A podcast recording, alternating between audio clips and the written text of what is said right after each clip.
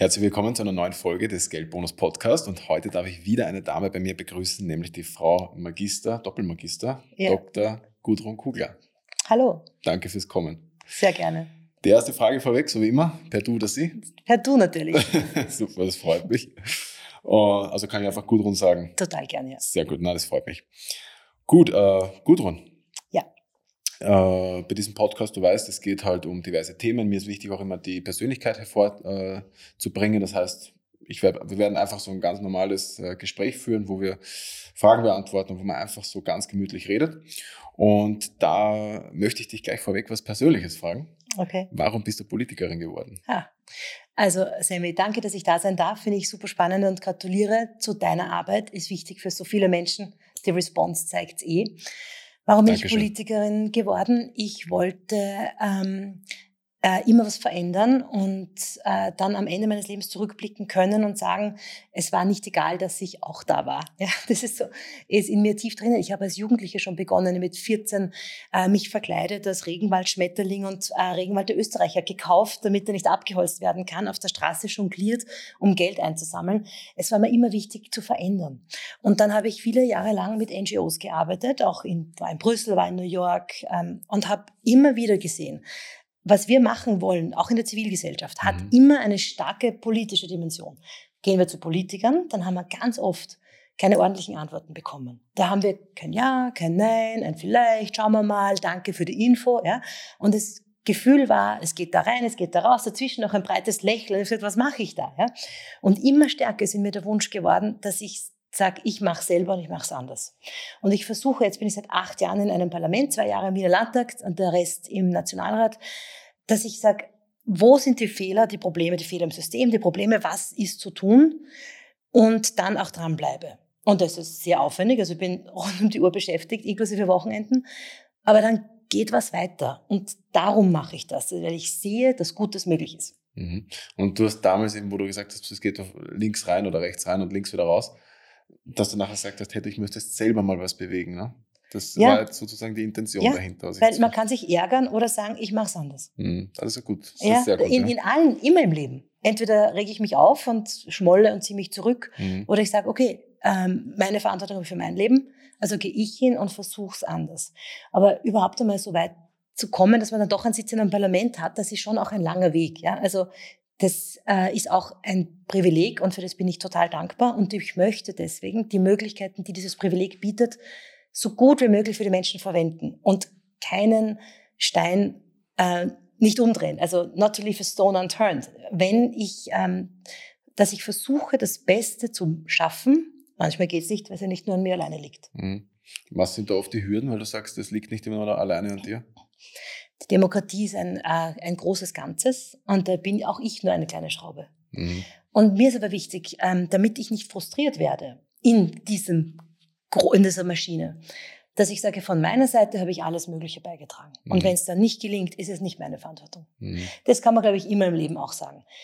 Ich habe heute haben wir ein Thema mit Verantwortungsübernahme. Manche Leute sagen, ja, also ich lege mich so quasi aufs Sofa und lasse andere machen in den unterschiedlichsten Lebensbereichen. Und immer dort, wo einer aufsteht und sagt, ich übernehme Verantwortung für mein Leben, mein Umfeld, meine Familie, für meine Nachbarschaft, aber dann darüber hinaus für mein Land, äh, mein Unternehmen, was auch immer. Dort entsteht äh, Frucht, dort da wachsen Blumen. Wir sehen das und jeder, wir kennen in seinem Bekanntenkreis Leute, die das machen und wo die Blumen, die dort wachsen, dann für alle eine Freude sind. Und das ist absolut möglich. Und damit man nicht frustriert wird, glaube ich, ist wichtig, dass man von sich selber nicht verlangt, immer Erfolg zu haben. Das geht nicht aber dass man von sich selber verlangt, das Bestmögliche zu tun. Und das heißt auch für mich zum Beispiel total effizient zu sein, keine Sekunde irgendwo verstreichen zu lassen, mit nichts tun. Also ich bin vielleicht ein bisschen extrem, ja, aber ich, wenn ich weiß, ich fahre jetzt mit der U-Bahn durch ganz Wien und sitze 25 Minuten in der U-Bahn, dann nehme ich meinen Laptop deswegen mit, dass ich dann dort noch ein paar Mails beantworten kann. Mhm. Ich gebe zu, dass das also übertrieben ist, aber dann geht es sich für mich leichter aus. Ähm, ich habe vor mir eben diesen Anspruch, ähm, alles, was möglich ist, zu tun. Dafür brauche ich mich nachher aber nicht sorgen. Hast du manchmal das Gefühl, zu wenig zu machen? Nein. Also ich meine, hast du manchmal nein. das Gefühl? Ja, nein, habe ich nicht. So auch wenn du zum Beispiel sagst, hey, ich, ich habe dieses und jenes versucht, aber weil die, die, ich, ich, die Bevölkerung schaut ja. Und dass du sagst, hey, erwische ich mich manchmal dabei, du weißt ja, manchmal ist man sich selbst nicht genug, dass man sagt, hey, ich muss noch mehr machen und noch mehr und noch mehr und noch mehr. Ähm, ich ruhe sehr in mir selbst und sage, ich habe wirklich alles versucht und es liegt nicht an mir. Und dann mhm. habe ich das Gefühl nicht. Also ich habe, das, das habe ich gar nicht. Ich okay. finde es schade, wenn was anders gekommen ist, aber nicht, dass es mich emotional belastet, mhm. ähm, weil ich also wenn ich weiß, dass ich mir keinen Vorwurf machen kann, manchmal macht man auch Fehler und so weiter, dann mache ich mir schon Vorwürfe, aber prinzipiell glaube ich äh, nicht, dass, dass ich sagen kann, ja, äh, mehr wäre notwendig gewesen. Manchmal denke ich mir, wow, ich bräuchte noch dieses und jenes Talent und dann ging es leichter, das ist sicher immer so. Mhm. Okay. Äh, wie ist es bei dir bezüglich auch Familienleben, sage ich jetzt mal? Du bist ja selber Mutter. Äh, wie gehst du zum Beispiel damit um, dass du sagst, hey, äh, so das Karenzthema ist ja bei mir im Podcast auch immer so eine Sache. Mhm. Und ich finde, also ich bin zum Beispiel der Meinung, dass man Mütter, die in Karenz sind, finanziell und aber auch mit den Möglichkeiten fördern soll. Ja, aber das tun wir ja auch in Österreich, Gott sei Dank. Gott sei Dank. Im Vergleich zu anderen Ländern auch viel mehr. Natürlich. Ich habe vier Kinder, die sind jetzt zwischen 10 und 17. Das ist für mich eine wahnsinnig schöne Erfahrung, weil das sind lauter Mensch, mit denen man reden kann. Für mich war es ein bisschen schwer mit den Kleinen, wo man so quasi sagt, bei vier kleinen Kindern, jedes rennt in eine andere Richtung, was mache ich jetzt? Aber jetzt habe ich Kinder, mit denen ich mich zusammensetze und wir alles Mögliche sprechen über Gott und die Welt und eine wunderschöne Zeit miteinander haben. Für mich neu, weil ich bin eben ein bisschen Arbeitstier, Entschuldigung, ich habe es eh schon durchklingen lassen, aber dass ich jetzt sage, wie schön, ich bin heute ein bisschen früher zu Hause, wir haben Familiendinner, das ist eine Riesenfreude, für mich ist eine echte Heimat. Und ich äh, und natürlich ist für mich jetzt Arbeit und äh, Familie extrem herausfordernd. Es gibt auch de facto kein Mitternacht, wo ich nicht Hausarbeit mache. Ja? Mhm. Das ist leider so. Äh, das geht sich auch nicht aus, von meinem Gehalt jemanden Vollzeit anzustellen. So viel gibt es nicht her. Jetzt mache ich sehr viel selber, ist schon anstrengend für mich. Hör dann Podcasts um Mitternacht, wenn ich aufräume und bügle. Ja, da lerne ich dann, ist auch gut, ist die Zeit doppelt mhm. genützt. Ähm, ich würde nicht jedem empfehlen, es genauso zu machen, weil es extrem anstrengend ist und weil auch das persönliche Leben ein bisschen darunter leidet. Mhm. Meine Freunde, die sind Gott sei Dank so voller Großzügigkeit mir gegenüber, dass sie sagen, ja, wir mögen dich trotzdem, auch wenn du ein Jahr lang nicht anrufst. Ja. Ähm, auf das bin ich dann angewiesen. Also ich würde jetzt nicht sagen, jeder soll es so machen. Ich habe de facto keine Karenz genommen, sondern immer weitergearbeitet. Wow. Aber selbstständig und dann als Politikerin ist man flexibler. Also wenn ich mhm. zum Beispiel immer von acht bis fünf wohin hätte gehen müssen, wäre das nicht gegangen. Mhm. Aber weil ich es mir mit Homeoffice und mit den Terminen, die habe ich nach meinem Zeitplan legen können, ist es dann, dann ist es schon irgendwie gegangen. Aber ich, ich habe halt einfach wie wahnsinnig gearbeitet über sehr, sehr viele Jahre. Mhm. Aber da warst du zum Beispiel jetzt bei deinem ersten Kind, da warst du noch nicht äh, politisch Nein. aktiv? Na, politisch aktiv, also das ist so irgendwie, es ist Politik ist ja viel mehr als im Parlament sitzen. Ja. Also insofern war ich schon politisch aktiv, mhm. aber äh, im Parlament war ich dann erst wie der Jüngste ähm, drei war oder zweieinhalb. Hm, okay. Äh, wie läuft es ab so, wenn man im Parlament ist? Muss man auch von 8 bis 17 Uhr dort sein oder ist das Nein, normalerweise so? nicht. Ja. Also wir haben im österreichischen Parlament haben wir zwei, im Schnitt zwei Tage pro Monat Plenarsitzung. Da sind wir wirklich von früh, also spätestens 9 Uhr bis nach Mitternacht dort. Und dann haben wir Ausschusssitzungen, so drei, vier, fünf Tage, die dann voll sind mit, mit Ausschüssen. Und ansonsten sind wir total flexibel. Das heißt, wir, jeder entscheidet selber, wie viel macht er oder sie und wie viele, also wie viele Termine, wo geht man hin. Wir kriegen ganz viele Anfragen. Also wenn ich alles annehmen würde, hätte ich jeden Abend fünf Veranstaltungen. Ich muss dann genau überlegen, was ist das Gescheiteste, wo gehe ich hin. Und für Abgeordnete, die wirklich das Maximum herausholen wollen, ist das ein rund um die Uhr Job, inklusive Wochenenden. Also wir haben, also dieser alte Spruch, what is a weekend, ja, mhm. den wir kennen aus Downton Abbey, yeah. sage ich auch, aber aus einem anderen Grund.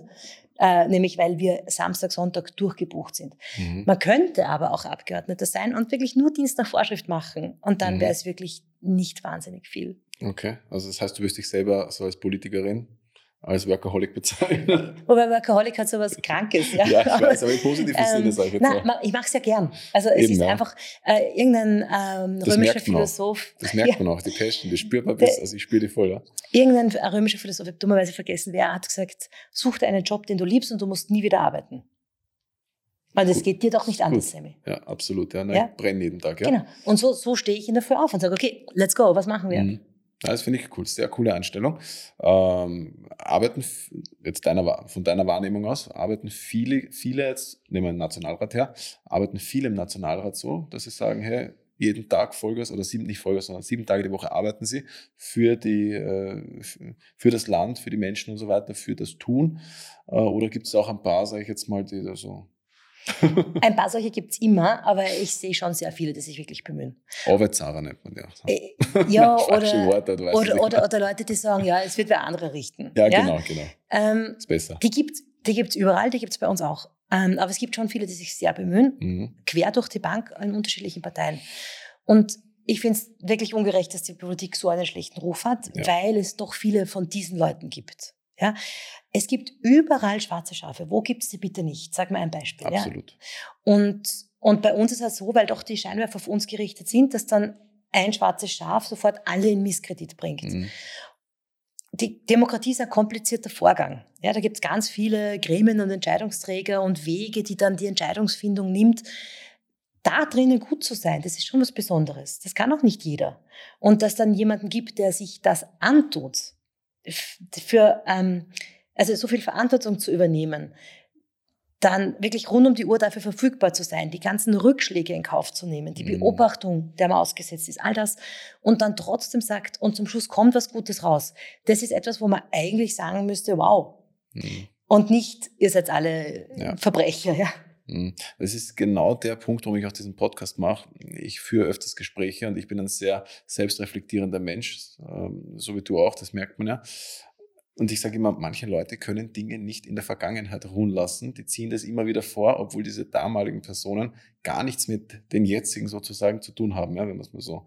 Und deswegen finde ich das ja manchmal echt schwierig, wenn man den Leuten zuhört und sagt, ja, der hat das damals gemacht, der hat das damals. Ja, das war damals, ja. Jeder Mensch ist ja anders, muss man sagen, ja. Und deswegen ich, bin ich da auch immer der Meinung, dass wenn man sagt, okay, überall gibt es schwarze Schafe. Egal wo, auch im Privatleben, auch dort, auch da und so weiter. Ja. ja nicht in der Politik. Deswegen, ja. Äh, okay, na, super Einblick, Dankeschön. Und äh, da möchte ich zu einem nächsten Thema kommen, was auch wieder, ich habe von dir schon mal eine, eine Rede gehört und die fand ich sehr gut und man merkt es auch bei dir. Wie stehst du zu einem Wertesystem in der Politik? Ja. Man hat okay. jetzt ein privates Aha. Wertesystem, auch ja. bei Freunden und so. Man hat sein Wertesystem in der Beziehung. Man hat sein Wertesystem in der Politik. Mhm. Ja. Wie stehst du dazu? Mhm.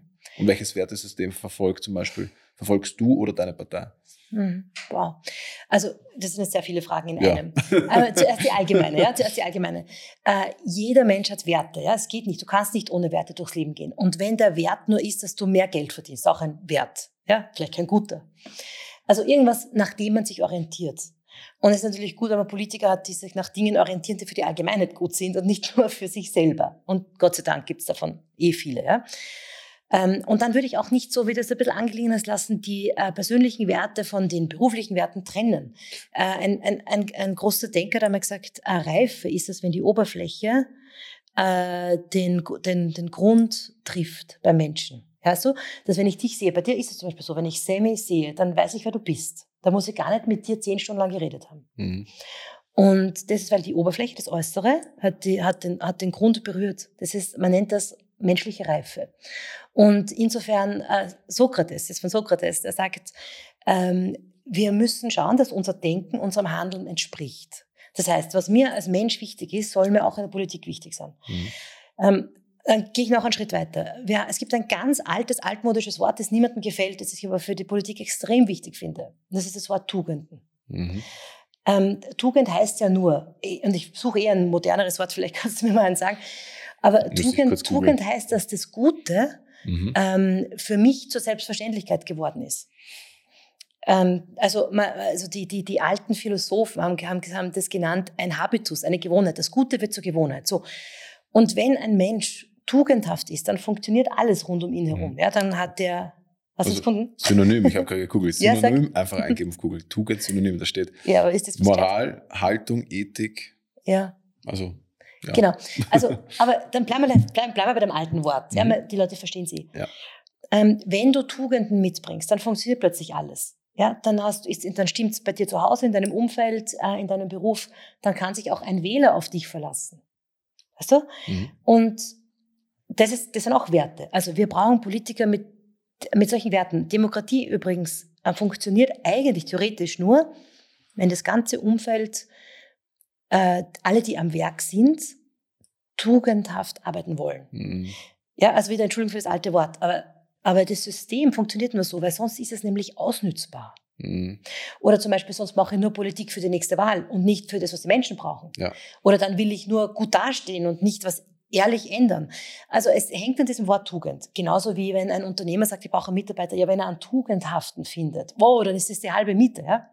Und genauso, wenn der Lehrer in der Schule tugendhaft ist, dann ist für die Kinder plötzlich ein Raum eröffnet, in dem sie blühen können.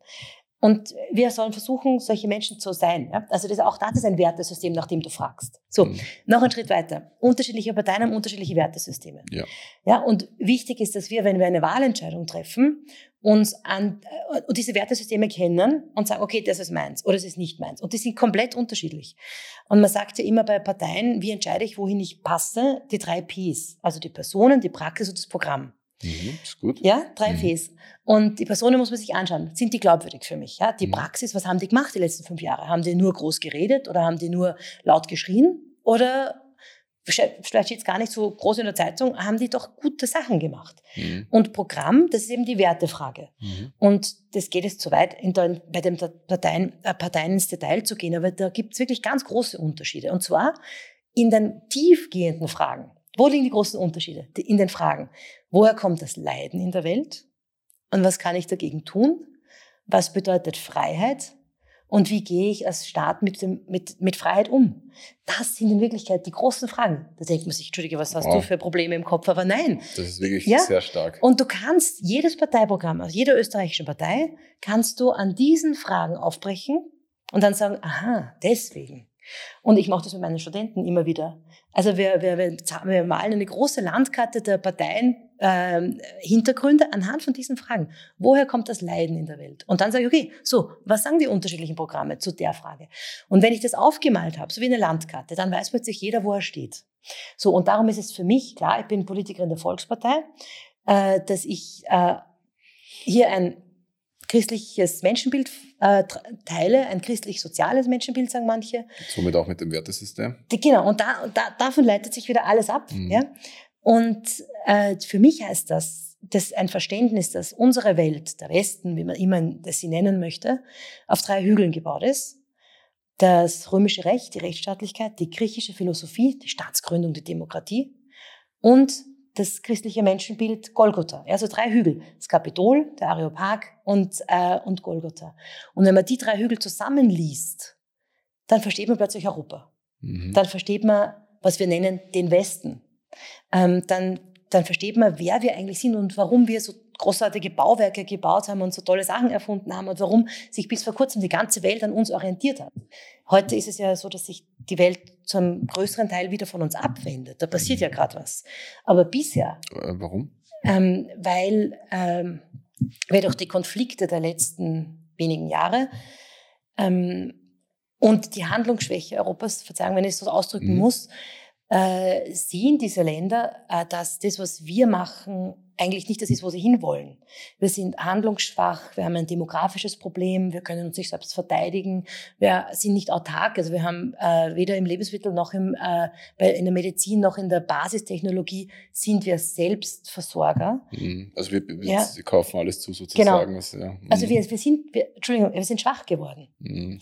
Und das ist ein harter Ausdruck, aber du hast es tut, da genau, recht, ja. ja. Mir tut das ja weh, ich sage das ja nicht gerne. Ja, ja, natürlich. Ähm, aber wenn in der ganzen Europäischen Union nur mehr in Österreich Antibiotika hergestellt werden und das ist nicht genug für die Europäische Union, ja, dann kann ja ein anderes Land, irgendwann einmal vielleicht ein Schurke, sagen, na, denen liefern wir nichts mehr oder mhm. wir machen irgendwelche Zusatzanforderungen. Also wir haben uns in Abhängigkeiten begeben. Wir sind, wir brauchen lang mit unseren Entscheidungen. Ähm, wir sind Zuschauer in der Weltbühne. Ah, ein gutes Beispiel ist äh, Anteil am Weltmarkt. Europas Anteil ist, ist deutlich gesunken. Äh, die anderen Länder, die orientieren sich da untereinander, brauchen uns plötzlich nicht mehr. Und das hat einen Effekt, das ist jetzt nur die Wirtschaft, aber das hat einen Effekt auf das Demokratieverständnis der Menschen mhm. in den Schwellenländern, die gesagt haben, wir wollen auch so demokratisch werden wie Europa, über viele Jahrzehnte, die sagen jetzt, na, vielleicht doch nicht. Und dieses vielleicht doch nicht bedeutet, dass diese, dass viele Millionen Menschen ins, ins finstere Mittelalter zurückgeschickt werden in, und in Unfreiheit leben müssen. Und weil wir so schwach geworden sind, leben viele Menschen in anderen Ländern vermehrt in unfreien Systemen. Und das ist eine Weltentwicklung, die wir gerade erleben, die ich total schade finde, weil diese drei Hügel, von denen ich gesprochen habe, die würden ja Freiheit und ähm, ein, äh, ja, Freiheit und Prosperity bedeuten können für alle Menschen. Mhm. Aber jetzt sind wir vom Thema abgewichen, entschuldige. Ja, nein, ist kein Problem. Also ich finde, ich muss dir ganz ehrlich sagen, so an der Stelle auch für die Zuhörer, also ich, ich, ich feiere das extrem, dass du da so deep reingehst, also richtig tief äh, auch in den Hintergrund gehst und auch nicht nur parteipolitisch irgendein Programm da jetzt sagst oder wie auch immer runterredest, sondern dass du so auch äh, philosophische Sachen und so weiter sagst, finde ich sehr stark, ja, dass man da ein bisschen in den Hintergrund äh, äh, blickt. Super, ja. Danke. Ähm, das heißt, es war so für dich quasi der ausschlaggebende Punkt, dass du gesagt hast, hey, ich möchte dort dabei sein, weil die Werte dort so. Genau, also es war für mich ganz klar. Ich bin nicht äh, als Freundin irgendeiner Partei aufgewachsen. Ja, ich war mehr wirklich also laut unterwegs als Jugendliche. Der Freigeist. Und, Freigeist und auf vielen Partys. Und, okay. Genau. Und, und dann habe ich gesagt, na, also es ist, also erst habe ich dann für mich dieses ähm, christliche Menschenbild und, und der Zugang zur Vernunft und Freiheit, äh, das hat für mich irrsinnig gut gepasst. Dann habe ich das schon mal für mich interessant gefunden. Und dann erst später, wie ich gesagt habe, es braucht engagierte Politiker, wo wäre meine Heimat? äh, angeklopft und hat dann gesagt, okay, hallo Volkspartei, könnt ihr mich brauchen? Ja? Ähm, das ist, da war ich schon lange wachsen. Boah, cool. Na, finde ich super. Ähm, sehr stark. Dann, ich habe noch eine Frage, und zwar politische Funktion neben dem ähm, Nationalrat. Hast du ja auch noch ÖVP-Frauen? Also, genau, ich habe da mehrere Funktionen. Ja, das ist eine ganze genau. Liste. Ja, aber relevant. Äh, relevant ist vielleicht meine Arbeit bei der OSZE. Das wollte ich nachher ansprechen. Finde ich sehr ja, stark. Ja. Was, okay, gehen wir gleich in das Thema rein. Ja. Was ist das? Wofür steht OSZE? Äh, OSZE ist die Organisation für Sicherheit und Zusammenarbeit in Europa. Ist im Kalten Krieg gegründet worden, weil man gesagt hat, okay, also wir haben da einen relativ kleinen geografischen Ort. Ich war in Geschichte sehr schlecht. Wann war der Kalte Krieg? Na, die, die, ganze Zeit, wo die Amerikaner der Westen gegen die Sowjetunion gestanden sind. Mhm. Ja? Und, und, und wir sind ja wenige Kilometer von der Grenze entfernt gewesen. Der eiserne Vorhang sagt ja noch was. Ja, Plus die, also die Grenze nach Ungarn, Stacheldrahtzaun. Und dann 1989 die mein Wende. Geburtsjahr. Siehst du, ein besonderes Jahr. Deswegen sage ich immer Mauerfallkind. ja, genau. Ja, aber das war ja was Besonderes. Und ich war auch, ich bin viel älter als du, aber ich war, glaube ich, äh, 13. Und ich kann mich erinnern, wie ich vom Fernseher gesessen bin und meine Eltern zu weinen begonnen haben vor Rührung, wow. was da passiert. Mhm. Ja? Und für mich ist das echt politisch ein, äh, ein ganz wichtiger Wendepunkt. Darf ich das sagen, warum? Mhm. Äh, das ein, das, äh, das 20. Jahrhundert wird zu Recht genannt das Jahrhundert des Ausbruchs des großen Bösen. Ja, da haben wir, was die Nazis gemacht haben und auch was die Kommunisten gemacht haben in der Sowjetunion. Insgesamt ist so viele Millionen Tote, wie man sich nicht vorstellen kann. Der Ausbruch des großen Bösen. Aber in dem gleichen 20. Jahrhundert wurde das große Böse überwunden. Weil wir haben sowohl die Nazis hinter uns gelassen, mhm als auch die kommunistische Diktatur, die die Leute um hingerichtet und umgebracht hat. Wie geht denn das? Wollte ich gerade fragen. Wie ja? geht denn das? Wie, ja? Und es ist total wichtig. Denkt mal das. Äh, 1989, da waren in der Sowjetunion äh, drei, vier Generationen von Menschen, die im Kommunismus geboren sind. Die kannten nichts anderes. Die haben ja nicht einen Fernseher gehabt und eingeschaltet und gesagt, aha, so ist es in Wien. Ja? Die kannten nichts anderes. Die haben keine humanistische Bildung gehabt. Die haben in ihren Schulen nichts gelernt von dem, was uns im Westen, die drei Hügel, wichtig ist, sondern die haben nur Propaganda gelernt. Und jeder, der abgewichen ist, wurde eingesperrt. Ähm, das gleiche religiöse Erziehung gab es auch nicht. Ja? Das war alles äh, komplett weg von den Menschen. So, und dann haben sie nicht einmal mehr eine Großmutter gehabt, die ihnen erzählen konnte, damals war es anders. Ja, dritte, vierte Generation. Und diese Menschen nehmen 1989 die Tür in die Hand, machen sie auf und sagen, das ist es nicht, mhm. dieser Kommunismus, und gehen durch und machen die Tür zu. Ja, wie kann denn das sein? Und da siehst du, dass es Dinge gibt, die tiefer im Menschen drinnen sind, die ein politisches System nicht vernichten kann. Und ich sehe zwei Dinge. Einerseits, dass der Mensch das Gute nicht verliert. Das ist natürliche Gerechtigkeitsempfinden. Mhm. Ich bin Menschenrechtssprecherin für die Volkspartei. Ja? Menschenrechte, Menschenrecht. Menschenrechtssprecherin ja. für die Volkspartei ja? im Parlament. Äh, Menschenrechte sind ja etwas, wo wir spüren, dass wir das haben, egal was der Staat sagt. Das darf dir der Staat nicht wegnehmen. Wenn er es tut, dann liegt er falsch. Daran sehen wir, da ist was im Menschen drinnen. Ich glaube, dass viele Menschen das Thema oder das Wort Menschenrechte falsch verstehen. Weil die meisten glauben, da geht es um Asyl, Asylpolitik, wirklich jetzt. Ja, ja. Aber tiefgründig geht es da um viel, viel mehr, so wie du gerade sagst. Ja, ich genau. wollte dich nicht unterbrechen. Na, Entschuldigung. Entschuldige, genau, ich soll ein Redeschwall, du ja, Armer. Ja. Nein, ich finde das sehr spannend. Ich höre wirklich schon, ein paar haben wir Popcorn da. also, ähm, äh, 1989 sagen die, das entspricht uns nicht. Ja? Einerseits, weil das Gute im Menschen sich nicht komplett vernichten lässt. Es kann zugeschüttet werden über viele Jahre, sieht man es vielleicht nicht. Aber irgendwann kommt es dann wieder raus und sagt, hey, das stimmt doch nicht. Ja, dass ich dem einfach sage, wenn du so eine Meinung hast, dann sperren wir dich ein für 30 Jahre in, in einem Arbeitslager. Das, kann, das passt nicht, ja? Mhm. dass die Menschen das spüren. Und das andere, dass sie auch spüren, dass der, dass der Kommunismus der Menschen nicht entspricht. Und zwar, wenn ich dir sage, ja, Sammy, also ich teile dir jetzt einen Job zu, und wenn du ein Auto brauchst, dann musst du einen Antrag stellen und fünf Jahre später entscheidet der Beamte, ob du eins brauchst oder nicht. Ähm, das entspricht dir nicht, weil nämlich, was du brauchst als Mensch, ist, dass du sagst, okay, so hier ist die Welt, das sind meine Bausteine und jetzt lege ich los. Und jetzt probiere ich mal. Und das geht vielleicht nicht, aber das geht vielleicht schon. Das braucht der Mensch. Und man hat ja gesagt, äh, die äh, kleinen Häuschen damals in der Sowjetunion, die haben alle so kleine Gärtchen, so Vorgärtchen gehabt. Und dann gab es riesige Landwirtschaften, die verstaatlicht waren, wo die alle arbeiten mussten. Mhm. Und die zehn Prozent der Fläche waren diese kleinen Vorgärten und die haben 90 Prozent des landwirtschaftlichen Outputs produziert. Okay. Ja, verstehst du? Ja. Weil du sagst, hey, das ist mein Vorgarten, das sind vielleicht nur fünf Quadratmeter, aber das wächst für mich. Und ich mache das für meine Familie und ich mhm. werde mit dieser Karotte jeden Tag reden, damit sie groß und dick und stark wird. ja? Während in der Kolchose sagst du dann, ja, blöde Karotte. Ja? Okay. Und ähm, weil der Mensch so ist. Mhm. Und da kommen wir zu einem ganz wichtigen politischen Punkt. Man kann sich wünschen, dass der Mensch so oder so wäre. Es gibt aber ein, er ist so. Das wir nicht ändern können. Äh, nicht in allen Punkten, aber in einigen. In welchen zum Beispiel? Ähm, die Punkte, die den Menschen ganz nah sind. Ich sage da Beispiele. Dass ein Baby, wenn es auf die Welt kommt, ganz viel Liebe braucht. Mhm. Das ist so. Mhm. Wenn ich, ich habe mal gehört, wenn es keine Liebe von der Mutter bekommt, stirbt es. Stirbt es, genau. Es gab ja. diesen Versuch von irgendeinem österreichischen Kaiser, mhm. der gesagt hat, schauen wir mal, ihr redet nicht mit den Kindern. Mhm. Beste Versorgung, Windeln, äh, Essen, äh, Wärme, Bettchen, aber niemand redet mit dem Kind. Keines von denen ist zwei Jahre alt geworden. Okay. Ja, genau. Also zum Beispiel, dass dieses Kind Zeit und Zuwendung braucht und vielleicht nicht nur reinem Stress ausgesetzt werden sollte. Ist zum Beispiel einfach für den Menschen ökologisch. Ja? So wie man sagt, Ökologie für Eisbären und Pinguine und äh, Ökologie für die Babys ist das. Oder zum Beispiel, der Mensch hat ein unglaubliches Gehirn. Ja, das wissen wir. Nicht nur aus der Forschung, auch wenn du denkst, boah, was, das wie die Leute nachdenken und ja. was sie können und Gedichte schreiben und, weiß ich nicht, selbstfahrende Autos erfinden. So. Und deswegen ist es ökologisch für den Menschen, dass er die bestmögliche Bildung bekommt. Ökologie. Mhm. Und wenn er sie nicht bekommt, dann äh, dann kann sich sein Wesen nicht entfalten. Und genauso ist es ökologisch für den Menschen, dass er sich Besitz anschaffen kann und es nicht staatlich verboten ist. Also Eigentum. Eigentum, genau.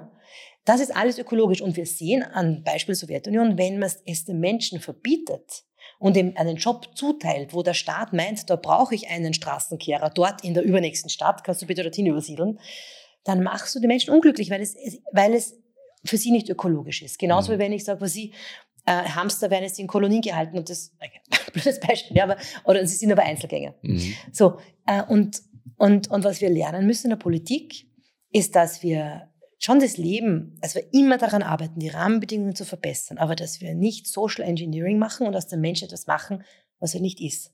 Weil dann haben wir nur sehr viel Geld und Mühe in etwas gesteckt, das im Endeffekt dann alle frustriert. Mhm. Und das ist so das Fundament oder das Rahmenprogramm von diesem OSZE. Also, also entschuldige, ja. Na, weil genau, wir waren doch, abgedriftet. Ja, wir genau, sind total abgedriftet, entschuldige bitte. ja, es macht Eigentlich nichts. bin ich jetzt bei der Frage, was ist mein Wertesystem für genau, die Politik? Genau, ja, ja, sind wir wieder zurückgedriftet. Und auf Glaube, die OSZE sind wir wegen dem Kalten Krieg gekommen. Mhm, genau, ja. Sind wir wieder zurück zur OSZE? Ja, weil ich die Zwischenfrage gestellt habe, wann der war. Und alle haben sich darauf fokussiert, dass ich in Geschichte so schlecht war. Entschuldige, ja. ja. Na, aber Trotzdem genau. zur OSZE. Das würde mich interessieren. Okay. Ja, was ist genau deine Tätigkeit bei der OSZE? Also, dieses, äh also die OSZE, ganz einfach gesagt, ist sowas wie die UNO für die westliche Welt, wo man sagt, wir arbeiten zusammen und schauen, dass wir miteinander reden, selbst über unterschiedlichste Grenzen hinweg. Damals Kalter Krieg, heute andere mhm. Unterschiede.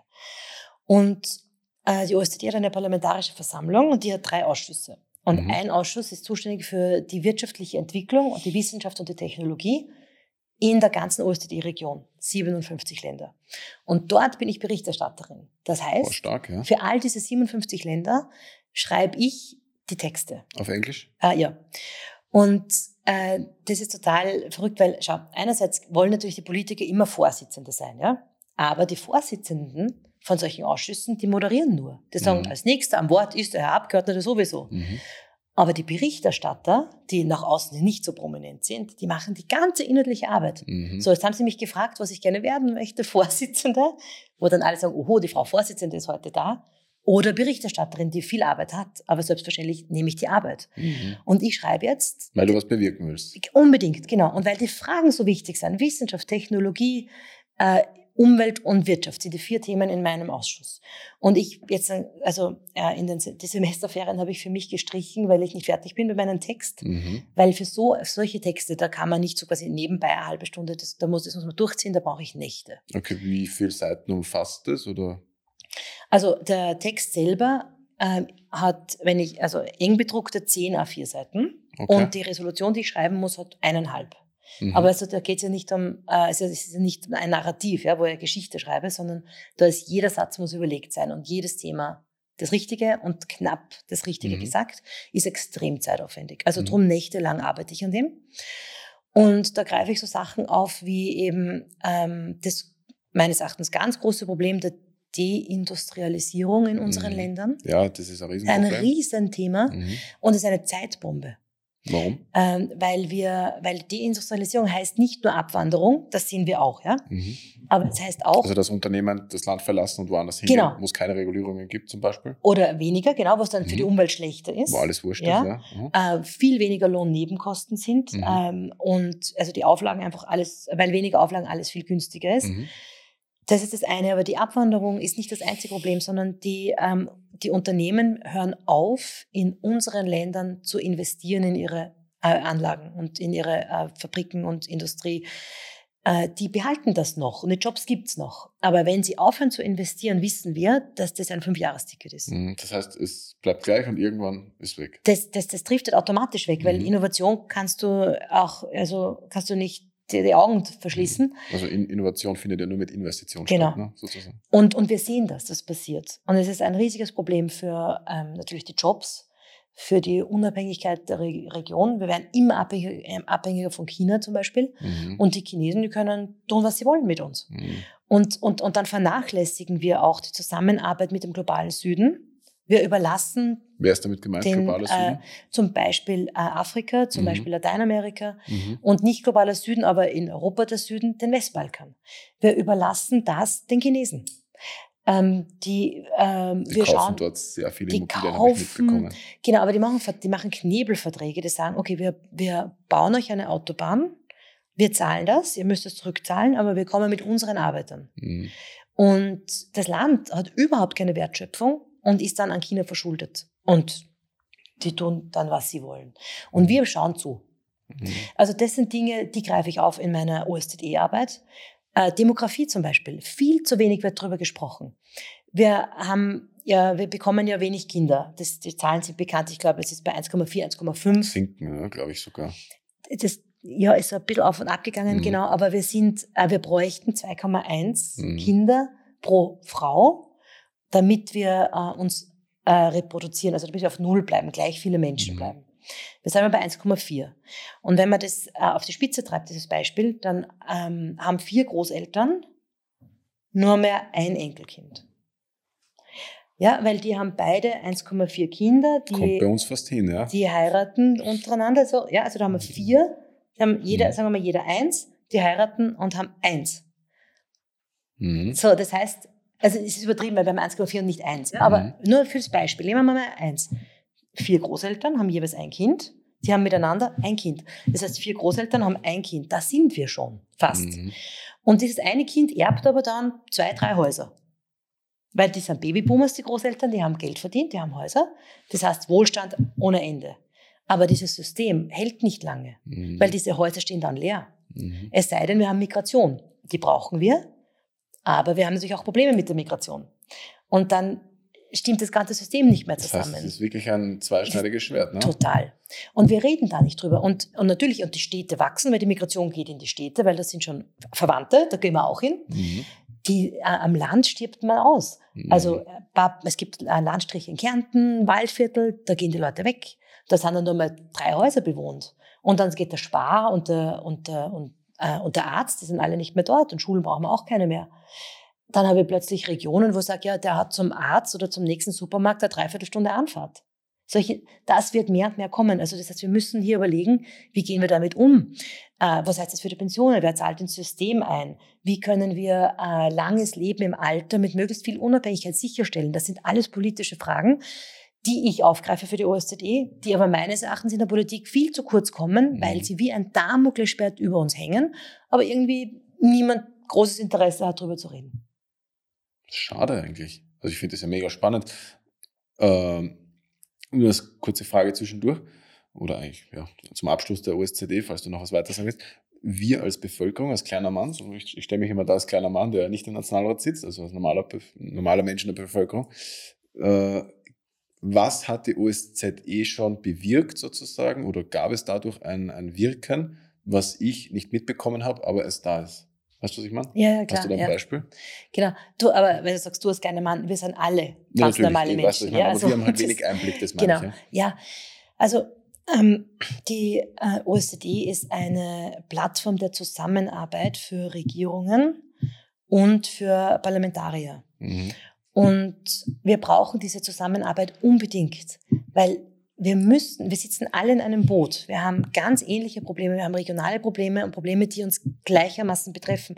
Jetzt haben wir eine Migrationswelle, da kommt, geht wer fast von Afghanistan weg und findet seinen Weg nach Österreich. Der geht ja durch fünf OSZE-Länder. Mhm. So, also wir müssen zusammenarbeiten. Und die damit Rolle, nicht alle in Österreich landen, sozusagen. Nein, damit wir Oder? einfach ein Problem lösen. Ja, okay. Das ist auf, auf allen, auf unterschiedlichsten Ebenen. Okay. Ja, damit nicht alle in Österreich äh, landen auch, aber wir haben einfach hier ein gemeinsames Thema, das wir nicht als Österreich losgelöst vom Rest der Welt lösen können, weil es mehrere betrifft. Dafür ist es ganz wichtig. Und schlussendlich ist es eine Art Diplomatie, also miteinander Konflikt lösen durch Reden. Und wir waren ja schon recht weit. Wir haben ja vor dem Ukraine-Krieg eigentlich gesagt, so bei neues Zeitalter ist angebrochen, die Politik schafft es jetzt, Probleme durch Reden zu lösen. Da hat die OSZE eine große Rolle gespielt. Wir, wir waren an einem Punkt, wo wir gesagt haben, Politik kann Probleme lösen. Zumindest so, dass es nicht zu einem Gewaltausbruch kommen muss. Jetzt sind wir leider eines Besseren belehrt worden, dass, dass, es, dass das alte Mittel Gewalt wieder eine Rückkehr in Europa hat. Und das erfüllt uns natürlich alle mit ganz großer Sorge.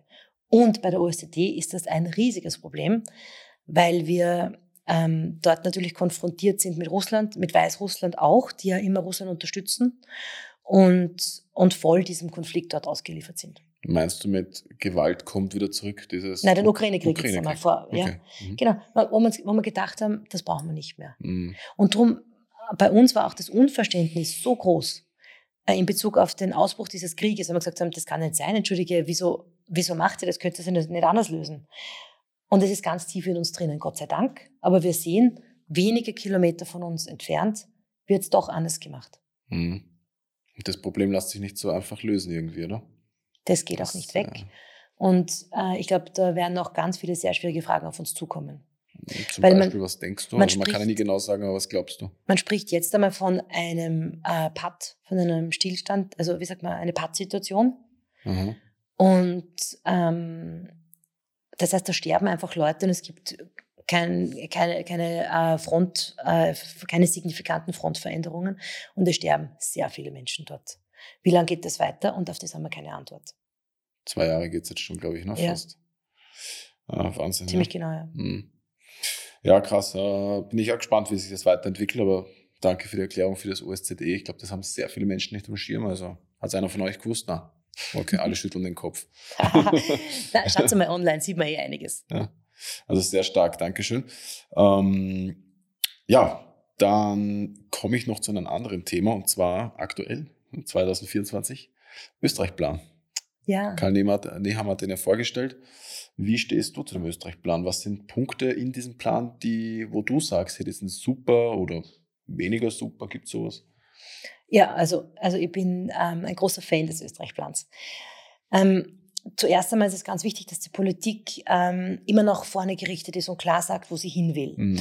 Und zwar über eine Wahl hinaus. Ein, ein großes Problem der Demokratie ist, dass man sagt, ja, es geht nur um die Wahl. Mhm. Und dann wird man sehr schnell populistisch. Mhm. Eine Vision. Wir brauchen eine Richtung, in die wir gehen, weil viele Sa- Sachen bedeuten ja auch viele, viele Schrauben und das sind viele Schritte, die Zeit brauchen. Also brauche ich eine Richtung. Dann weiß der Wähler, woran bin ich, will ich das, will ich das nicht. Und für mich ist das Wichtigste im Österreich-Plan, äh, das klingt vielleicht blöd, aber dass er äh, klare Vorschläge für Steuersenkungen beinhaltet. Weil, wenn wir uns umblicken, auch in, äh, in den Nachbarländern sind dann oft die Lohn- und Einkommensteuer Steuern deutlich niedriger. Mhm.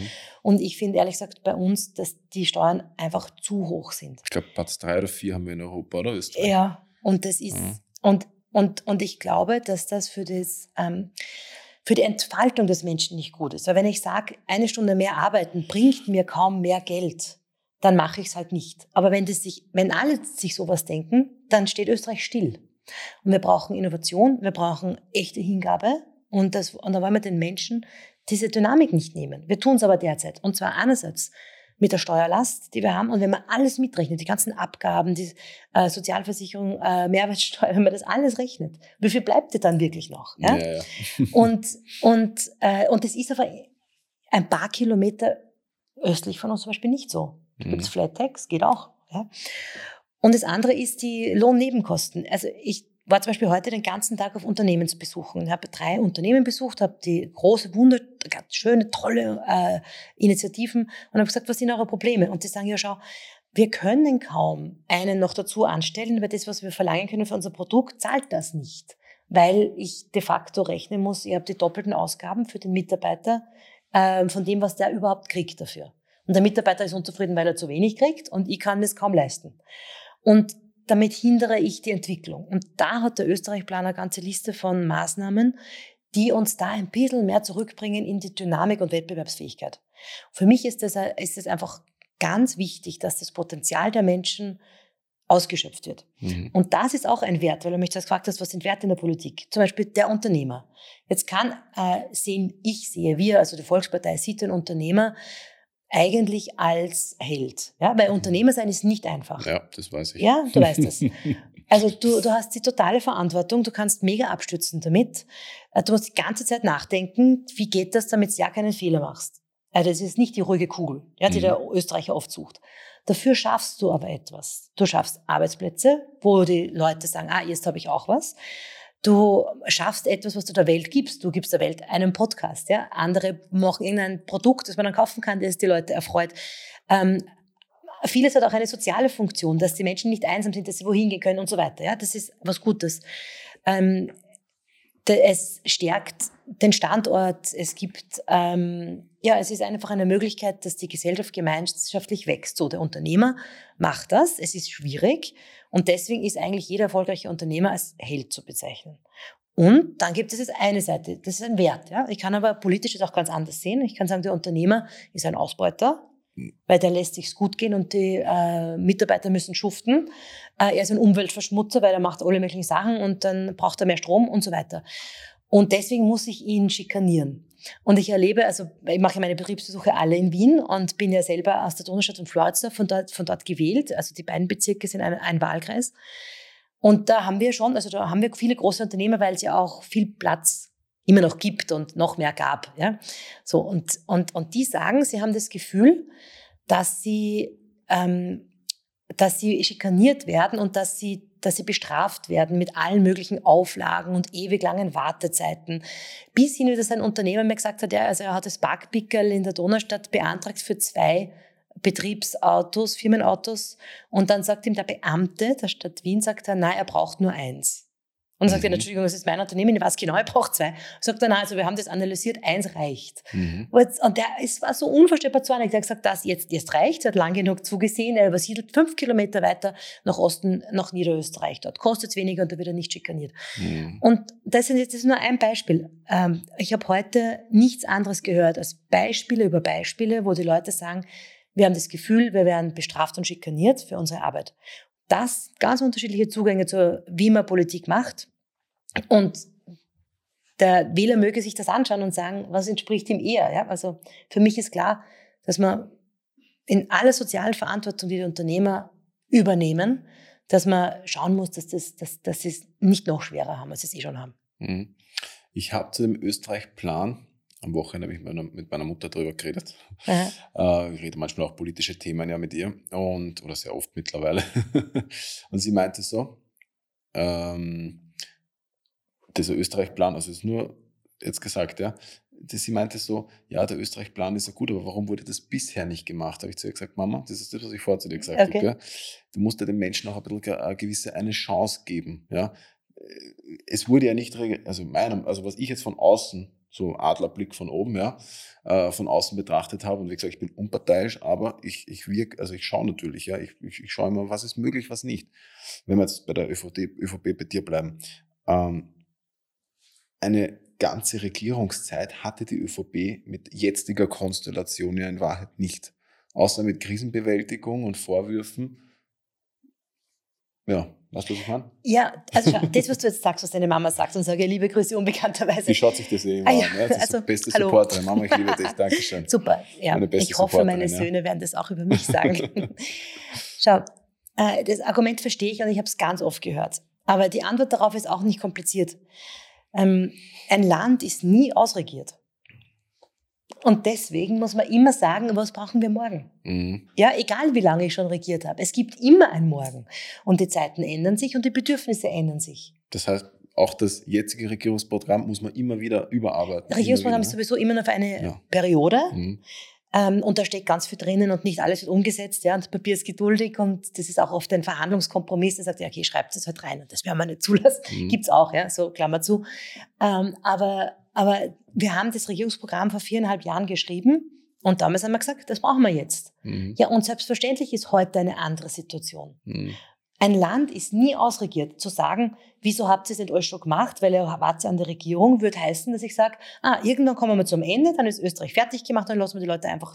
Ja, so, ja aber das ist ein genau. gutes Beispiel. Ja, ja so. Und äh, Beispiel, ja, wir brauchen mehr Kassenärzte. Ja, brauchen wir, oder? Und jeder hatte Schwierigkeiten, gerade in Wien, dass ich sage, ich rufe alle Kinderärzte durch und jeder sagt, nein, ich nehme sie nicht, weil ich bin voll. Und dann kriege ich irgendeiner vor eineinhalb Stunden hin, also öffentlich, ja. ja. Also, das ist, also, jetzt, warum macht man das nicht früher? Ja, zuerst muss da mal ein Problem, äh, muss mal entstehen, weil das war vielleicht vor 20 Jahren anders. Weiß ich nicht, ja, mhm. wahrscheinlich. Mhm. Da muss das Problem einmal entstehen, dann muss ich es erkennen, dann muss ich überlegen, wie löse ich es, muss das politisch durchdiskutieren, dann gibt es zehn verschiedene Arten und wie man das lösen könnte und dann muss ich mich für eins entscheiden und dann präsentiere ich es im Österreich-Plan.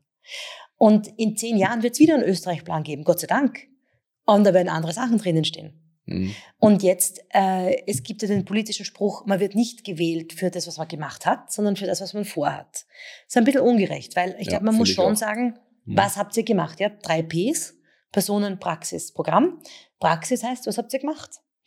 Und, äh, aber weil das natürlich, also man wird dafür nicht gewählt, sagt man. Es sollte eine größere Rolle spielen. Aber selbstverständlich ist es wichtig, in einem Wahljahr zu sagen, liebe Leute, wenn ihr mir das Vertrauen schenkt, möchte ich in diese Richtung gehen. Wenn euch das gefällt, dann unterstützt es.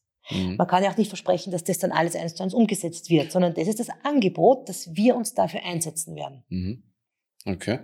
Ähm, um das Ganze, du bist auch Unternehmerin, aber da wollte ich gleich noch dazu kommen in Wahrheit muss man das Land, das habe ich ja heute schon bei einem anderen Podcast gefragt, in Wahrheit muss man das Land ja wie ein Unternehmen betrachten. Da können ja auch Prozesse immer wieder optimiert. Ne? Man baut ja nicht einmal ein Unternehmen auf und dann lasst man das so, wenn man sagt, man ist fertig. Ja, ja genau. Nur beim Unternehmen ist natürlich eine Profitfrage im Vordergrund. Und was wir als Staat machen wollen, ist Rahmenbedingungen schaffen, wo jeder sich selber entfalten kann. Also wir wollen nicht Profite maximieren, mhm. logisch, sondern Rahmenbedingungen. Und darum finde ich zum Beispiel ein Wort extrem bezeichnend und schön. Ähm, Werte, Volkspartei, äh, ökosoziale Marktwirtschaft. Was heißt das? Ich wollte gerade fragen, ja. Ja, was heißt das? Das heißt, Marktwirtschaft heißt ja freier Markt. Ja, du gründest Unternehmen, ist nicht gelungen, hast Geld verloren, dein Problem. Ja? Oder hast, ist, ja. ist schon gelungen, hast super viel Geld verdient, gratuliere, ist dein Geld, ich nehme es dir nicht weg.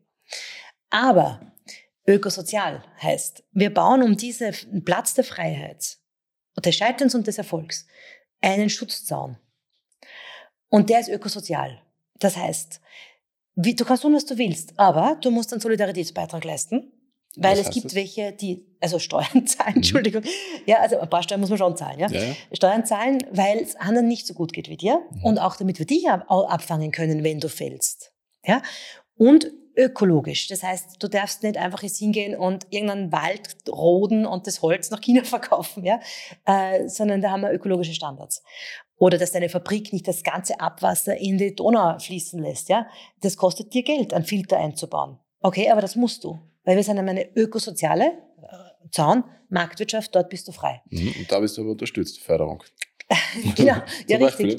Ja, genau, weil wir müssten zum Beispiel auch sagen, äh, wer, wer muss gefördert werden mhm. und es muss ja auch wer zahlen. So, und darum muss man die richtige Entscheidung treffen, damit wir denen, denen wir das Geld wegnehmen, nicht ungerechterweise weggenommen wird und dort, wo es hinkommen soll, auch ordentlich ankommt. So, also dieses, dieses Prinzip ökosoziale Marktwirtschaft, die, das ist, ähm, also, ja, beantwortet für mich sehr viele Fragen, wobei man heutzutage äh, ist ökosozial zu wenig. Ich glaube, da müsste man noch mehr sagen, aber es ist zumindest, glaube ich, zeigt eine Richtung, dass wir die Freiheit ganz groß schreiben, aber dass es einen Schutzraum braucht. So, und was ist die Aufgabe des Staates? Das zu managen. Ja, diese Freiheit so zu managen, dass, dass, es, äh, dass es einen Schutzzaun gibt, der logisch ist und der dort, wo benötigt wird, auch greift. Mhm. Danke für die Erklärung. Wirklich, ich finde diese vertiefende Erklärung sehr stark. Ähm, und ich merke generell, dass du so eine Erinnert mich ein bisschen an meine Mama, muss ich sagen. Eine sehr fürsorgliche Erklärung. Ja? Ah, ja. Die erklärt mir immer, ja, sehe mich schon, dass du den Strafzettel bekommen, deswegen, nein, weil du so schnell gefahren bist. Ja? Das, das ist eine ja logische genau. Schlussfolgerung. Nein, Spaß beiseite. Sie schaut sich das an, wird sich so denken, na sehr, was, da wäre ich ja. Gut, na, Spaß beiseite, gehen wir wieder zurück. Ähm, Danke für die Erklärung, finde ich, äh, wie gesagt, sehr, sehr gut. Das heißt, du, was ist so der beste Punkt, wo du sagst, hey, dieser eine Punkt vom Österreich-Plan, das ist der, der dir am meisten am Herzen liegt? Gibt es den überhaupt? Also die großen Überschriften sind wichtig. Leistung, Sicherheit, Familie. Was? Ja. Mhm. ja. Und für mich persönlich ist Familie einfach total wichtig. Weil ähm, ich spüre so stark, dass wenn jemand das Glück hat, zu sagen, ich komme aus einer halbwegs funktionierenden Familie, dass der dann alle anderen Probleme lösen kann irgendwie. Ja, man nennt das Resilienz. Und, und ich erlebe, wie schön und wichtig das für den Menschen ist. Und es ist mein Wunsch, dass die Politik Familie entlastet, damit sie leichter gelingen kann. Weil, weil Familien stehen ja teilweise auch unter finanziellem Druck, weil Kinder kosten einfach viel Geld. Und Österreich ist eh Spitzenreiter mit Unterstützung für Familien. Trotzdem spürt man den Druck. Und ich habe, weil ich habe schon gesagt, ich habe vier, ja, wie die klein waren äh, und ich mehr Unterstützung auch noch bekommen habe, war es gar nicht so schwierig, weil was braucht ein Baby, ja? Aber jetzt, wo die Teenager sind und die eine Schule macht den Skikurs dort und die andere macht eine, weiß ich nicht, Irlandreise und solche Sachen, was da unterm Strich zusammenkommt finanziell, ist wirklich ein Wahnsinn. Mhm. Und jetzt kann ich mir vorstellen, dass viele Familien finanziell unter Druck sind und dann haben sie ihnen eine Spannung, die ihnen nicht gut tut. Und wir wollen Familien entlasten damit sie es leichter haben und dann selber gelingen. Jungs, es gibt ja Anna Karenina, das Buch kennst du, gell, oder den Film, es war mal, es ist mhm. zuerst ein Buch, Tolstoi.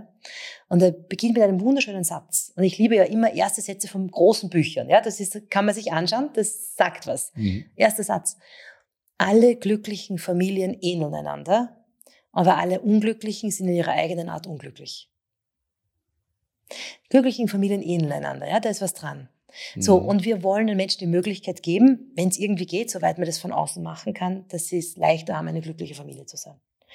Und deswegen haben wir zum Beispiel den Familienbonus zuerst einmal eingeführt und dann noch erhöht. Nämlich, äh, das bedeutet in Wirklichkeit, dass man von, seinem, von seiner Lohnsteuer oder Einkommensteuer die eigenen Kinder wie eine Betriebsausgabe absetzen mhm. kann. Ja, das ist total cool. Und äh, damit, wenn man das hochrechnet, kommt man de facto fast auf den Betrag von dem, was ein Kind im Schnitt pro Monat kostet. Und das kann man jetzt von der Steuer absetzen. Und es ist total gerecht, weil ja das Aufziehen eines Kindes ja kein Privatvergnügen ist, sondern für den Staat total relevant ist. Mhm. Und im Schnitt jedes Kind für den Staat ein äh, Gewinn ist, also ein, ein Nettozahler. zukünftiger Steuerzahler. Ja, genau. Nicht alle sind das, also, aber im Schnitt, ja, ja die mhm. meisten. Also für den Staat ist ein Kind sehr profitabel. Im Schnitt jedes Kind, ja. Und, ähm, und deswegen sagen wir, äh, Eltern investieren Zeit, Verlust der Unabhängigkeit, Mühe, alles Mögliche in dieses Kind und viel Geld. Und wir lassen euch dieses Geld absetzen von der Steuer. Und das ist neu, das ist ein Riesending. Und für die, die Kinder haben, die wissen das, weil die sehen es auf meinem Gehaltszettel, mhm. äh, wirklich, also ich glaube, das ist die wichtigste Erneuerung der letzten Jahre. Ich habe manchmal das Gefühl, oder nicht das Gefühl, es ist einfach so, dass viele, auch wenn sie es am Gehaltszettel, du weißt, was ich meine, gegen die Steuer gerechnet bekommen, dass manche Menschen einfach nur Geld sehen und somit auch ein Wirken einer Partei, sage ich jetzt mal, ohne irgendeinen Namen zu nennen, ein Wirken einer Partei bei der uh, Umsetzung so eines uh, ja, so Familienbonus zum Beispiel, die sehen das nicht direkt, weil sie sagen, ah, die machen nichts für uns. In Wahrheit habt ihr was gemacht, ja. aber weil das nicht als Direktüberweisung aufs Konto kommt, sehen sie es nicht direkt. Ja, aber selbst bei der Direktüberweisung sagen uns die Leute, ja, da waren 150 Euro mehr am Konto, ich weiß gar nicht warum. Also wirklich, es ist, es ist leider so. Ja. Schau, und, und, und, und da kommt jetzt ein wichtiger Punkt, äh, glaube ich, für die, jetzt gerade diese Monate, äh, wo wir so einen äh, Diskurs haben und die Wahl schon am Horizont zu sehen ist. Wir haben einen totalen Negativdiskurs. Ja, wir haben eine Dauerkrise. Mhm. Alles ist immer schlecht. Und, und weißt du, woher das kommt? Das ist, kommt aus einer, einer Demokratiedynamik, die problematisch ist, für die mir noch keine Antwort eingefallen ist. Du hast immer eine Koalition, ja, zwei Parteien, die tun sich zusammen, manchmal drei, und die überstimmen immer die Opposition. Auch das ist schon ein bisschen eine gewisse unfeine Art, aber das verstehe ich, dass das irgendwie rechnerisch nicht anders geht. Ja? Okay. Man sollte halt aufeinander hören, auch in der Politik. Und das müssen wir vielleicht wirklich noch mehr versuchen. So, aber die Koalition überstimmt Opposition. Opposition kann nicht äh, objektiv, kann in diesem Zustand dann nicht objektiv bewerten, gut, schlecht, sondern muss immer ein Haar in der Suppe finden weil sonst hätte sie ja keine Legitimität selber. Ja, die muss sagen, da stimmt was nicht. So, die Medien brauchen Konflikte, damit sie eine Überschrift haben.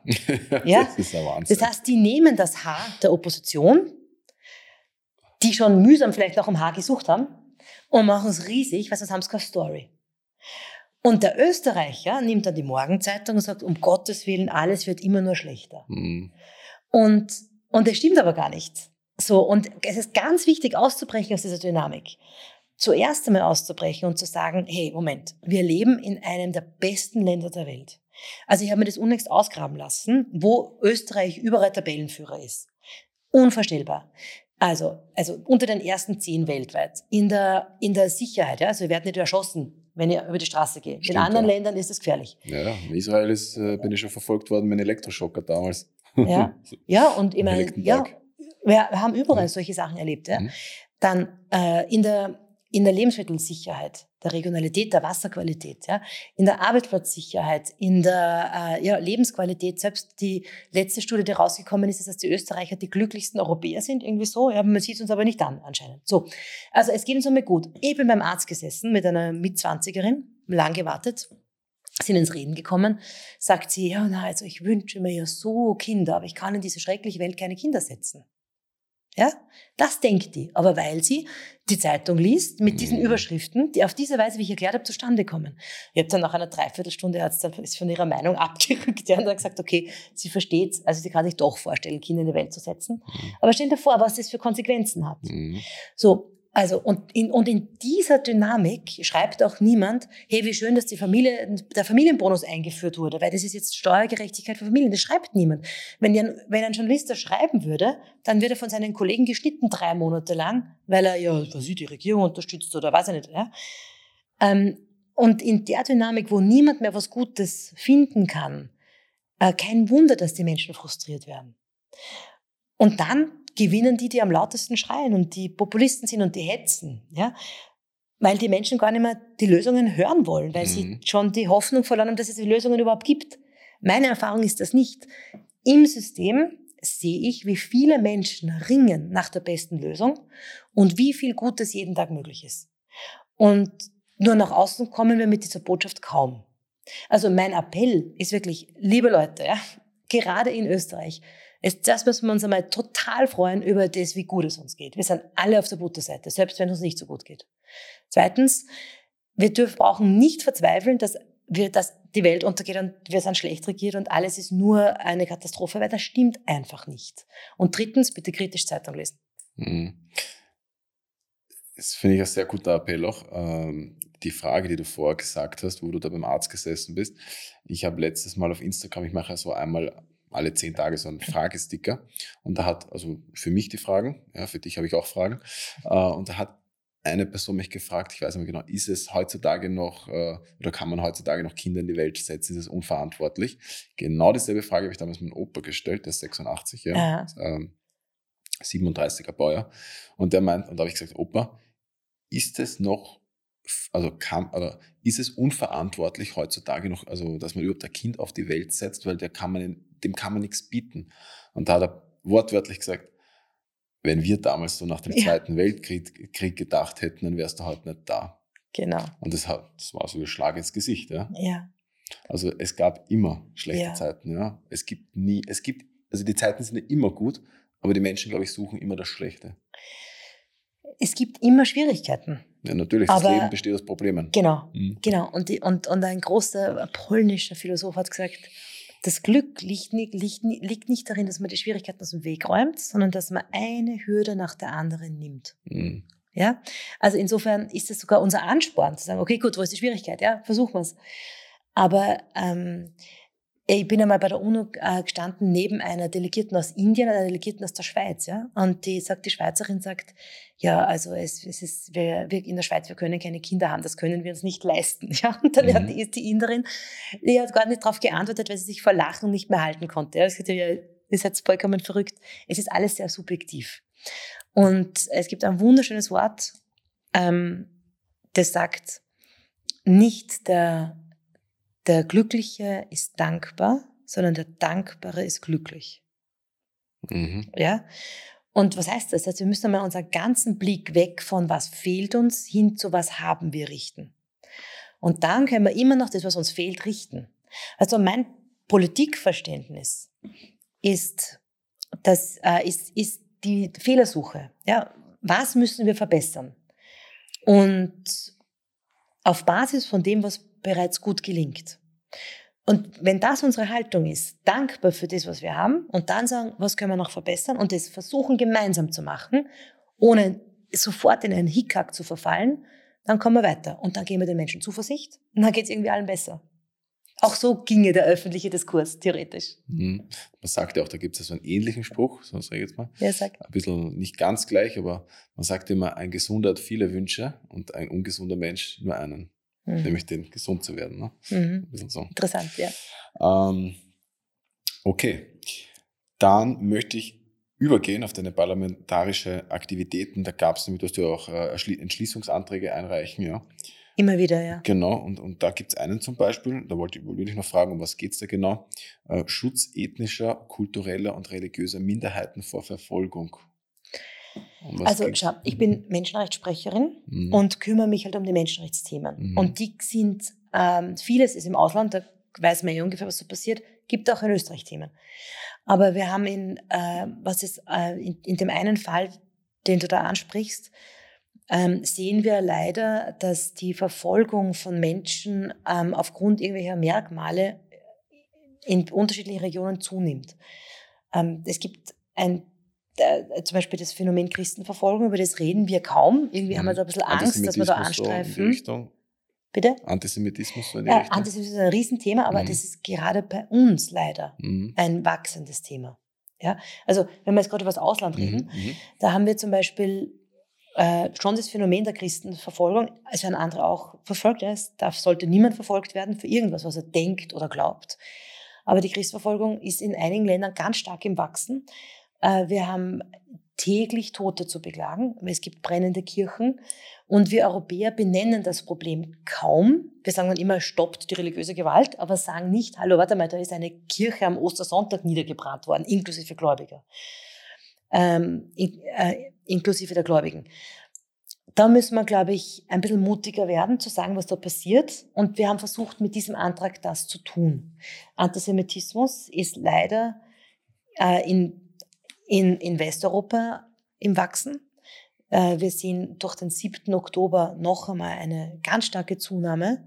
Also ich glaube, die, äh, die israelitische Kultusgemeinde hat in den Übergriffen, äh, die sie aufzeichnen, antisemitische Übergriffe, plus 400 Prozent seit dem 7. Oktober verzeichnet. Mhm. Und da müssen wir wirklich aufpassen. Antisemitismus ist ist, ist kein Kavaliersdelikt, ja. Und es ist nicht sowas wie, ja, auf dem Biertisch ist wurscht. Ich glaube, es ist, braucht in erster Linie eine Antwort der Zivilcourage von uns allen. Wenn du am Tisch sitzt, im Gasthaus und am Nebentisch beginnt einer mit irgendwie, ja, der Zionismus und so, ja, dann hingehen und sagen, bitte hört's auf. Wir hatten das und wir wollen es nicht noch einmal. Da ist echt Zivilcourage benötigt. Mhm. Ich habe äh, in meinem letzten Podcast mit einer Frau, mit der Frau Laura Sachs-Lehner, die Frage gestellt, glaubst du, wenn mehr Frauen in der Politik wären, dass es weniger Gewalt und Kriege und so weiter auf der Welt geben würde? Sie hat wahrscheinlich gesagt, nein, ich glaube. Das ist eine spannende Frage, hat sie ja, gesagt. Ja? Genau.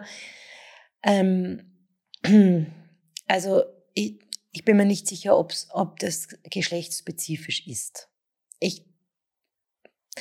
Äh, es muss nicht geschlechtsspezifisch sein. Mhm. Ich glaube überhaupt, wir müssten hinkommen zu einer Politik, wo das Geschlechtsorgan irrelevant ist. Mhm. Ja? ja? Weil ich sage, gib die Jobs den besten Leuten, den Engagiertesten, die es am liebsten wollen, am besten können, aber nicht nach Genital. Hm. Ja. Na, weil ich habe halt die Frage gestellt, weil Männer sozusagen und viele alle in der Regierung sozusagen, anderen Ländern, Putin und wurscht wer, sind ja alles Männer ja. und die schlagen sich ja gegenseitig immer schellern wegen Ego. Ich finde, Männer haben ja ein hohes Ego oft, was bei Frauen nicht so der Fall ist.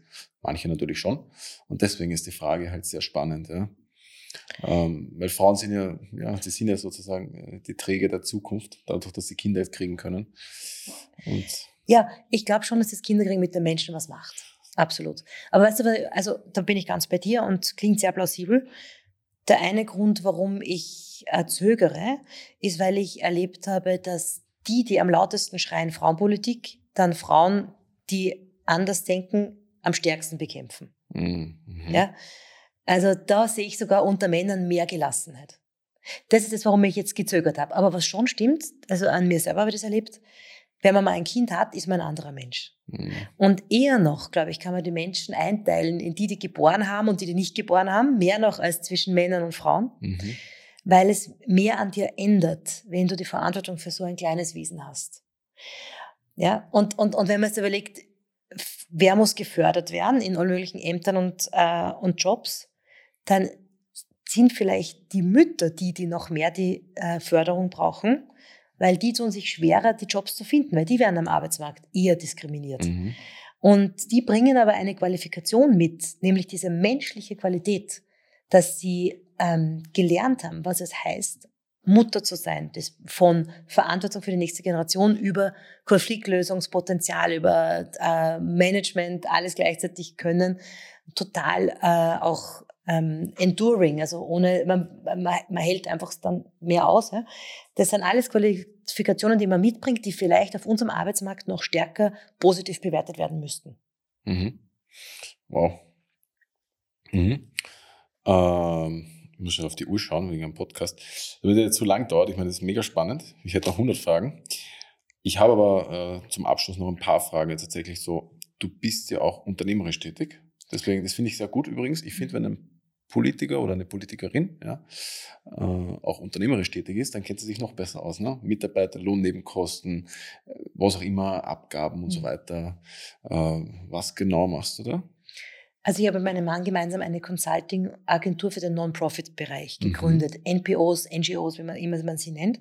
Vereine, die sagen, ich möchte was Gutes für die Menschen tun, ich habe gewisse Ziele, aber ich stehe irgendwo an, das ist mir zu groß, wie geht das? Äh, die, waren, äh, die begleiten wir, bis sie wieder so quasi gut auf eigenen Beinen stehen. Mhm. Und das habe ich hauptberuflich gemacht, bis ich ins Parlament gekommen bin. Mhm. Auch dabei sehr, sehr viel gelernt und mhm. ähm, ja, und auch ähm, tolle Leute kennengelernt, die wirklich mit Leib und Seele sagen, ich brenne für etwas, ja, total schön.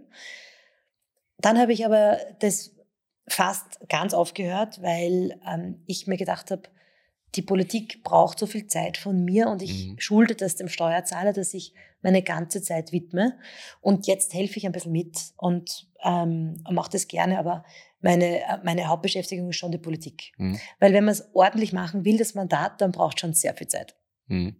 Hat, glaubst, haben, glaubst du, deine Kinder dazu beigetragen, dass du sagst, und die Verantwortung, die du übernommen hast, was du gerade gesagt hast, dazu positiv beigetragen, dass du gesagt hast, du willst noch mehr für die Gesellschaft geben und für die Familien, weil du vorher auch gesagt hast, Österreich-Plan, Thema Familie. Ja, ja, sicher. Hat das noch Na, mehr ja. positiv dazu Also meine, meine Kinder haben schon den Blick aufs Leben noch einmal verändert mhm. und vertieft. Und irgendwie, also mich berührt jedes Kind, das ich sehe. Also ich muss echt aufpassen, dass ich Tränen in den Augen habe. Kannst du ruhig weinen, haben wir Taschentücher. Ja, Nein, aber ähm, äh, ich bin tief berührt vom Phänomen Mensch und Weitergabe des Lebens. Das ist wunderschön. Mhm. Und dafür Rahmenbedingungen zu schaffen, dass diese kleinen Wesen, die niemandem was getan haben, die bestmögliche Umgebung finden. Das ist schon ein großer Anspann für mhm. mich. Und du ja? auch was hinterlassen kannst, wenn du mal nicht mehr da bist, ne? Da, ja. Das ist ja auch. Absolut. Ja, genau. Also das, so haben wir eigentlich das Gespräch angefangen. Ja. Also, dass man denkt, was möchte ich am Ende meines Lebens sagen können? Es mhm. gibt einen Spruch, der ist sicher auch richtig. Was wünschst du dir am Ende deines Lebens? Ja, möglichst viele wunderbare Menschen an deinem Bett. Ja, das stimmt auch. Das stimmt, ja? ja. Also die Arbeit soll uns nicht definieren. Aber für mich zu sagen, es war nicht egal, dass ich da war. Irgendwie ist das mir wichtig. Ja? Und ähm, ja, nicht weil es klingt vielleicht komisch, es soll nicht um mich gehen. Aber, aber das war das, warum ich gesagt habe, was kann ich tun, wo ich was beitragen kann. Das war meine ursprüngliche Überlegung und dann bin ich halt einmal, weil sie Talente habe ich nicht so Opernsängerin und was eine Balletttänzerin wäre ich nicht geworden. Dachte, was kann ich? Und dann äh, ist vielleicht die Politik für mich das, wo am ehesten meine Talente liegen. Weil Politik sollte ja ein gemeinsames Problemlösen sein. Gemeinsames Problemlösen. Und ich glaube, dass das am ehesten meinen Talenten entspricht, zu sagen, okay, wen holen wir an den Tisch? Wen muss ich fragen? Was denkt der? Geht das so? Aha, so nicht. Dann geht's vielleicht mit dem. Und da nicht locker zu lassen, bis die Lösung da ist. Das ist eigentlich Politik. Also wie Tetris spielen. ja, genau, genau. Weniger eindimensional. ja, also Baukastensystem, ja, okay, genau. damit es funktioniert. Na, super. Ähm, das heißt, wenn ich da so den österreichischen Fördermittelverein gründen wollen würde, habe ich mir schon mal überlegt, ja. Könnte ich zu dir Absolut. oder deinem Mann kommen. Ja, sehr gerne. Okay. Spannend. Gut, ähm, dann möchte ich noch zum Schluss ein paar Sachen besprechen. Und zwar, ich stelle immer Fragen auf äh, Instagram, wo mir Menschen was reinschreiben können von meiner Community. So, jetzt muss ich nur schauen, wo ich das habe. Und da werde ich da einfach so zwei, drei okay. Fragen stellen. Und zwar, was haben wir da? Ähm, eine Frage, so, wie ist es als Frau in der Politik so? Hat man da mehr Herausforderungen als ein Mann? Das war vorher schon so ähnlich. ja, also ich bin ganz oft gefragt worden, ob es nicht ein Nachteil ist für mich als Frau. Äh, und ich habe das nie erlebt. Für mich war für mich war Frau sein immer Vorteil. Ähm, man wird äh, ganz oft, nämlich ich suche mal händeringend nach einer Frau, dann sagt man, ah, Gott sei Dank, da haben wir die Gudrun, dann darf ich dabei sein. Ja, ähm, ist so, nütze ich gerne. Ähm, äh, ich erlebe äh, das eigentlich etwas Positives in der Politik. Ja? Und wir haben äh, schon einen sehr hohen Frauenanteil, viel höher als andere Länder. Aber wir sind noch nicht auf halbe halbe.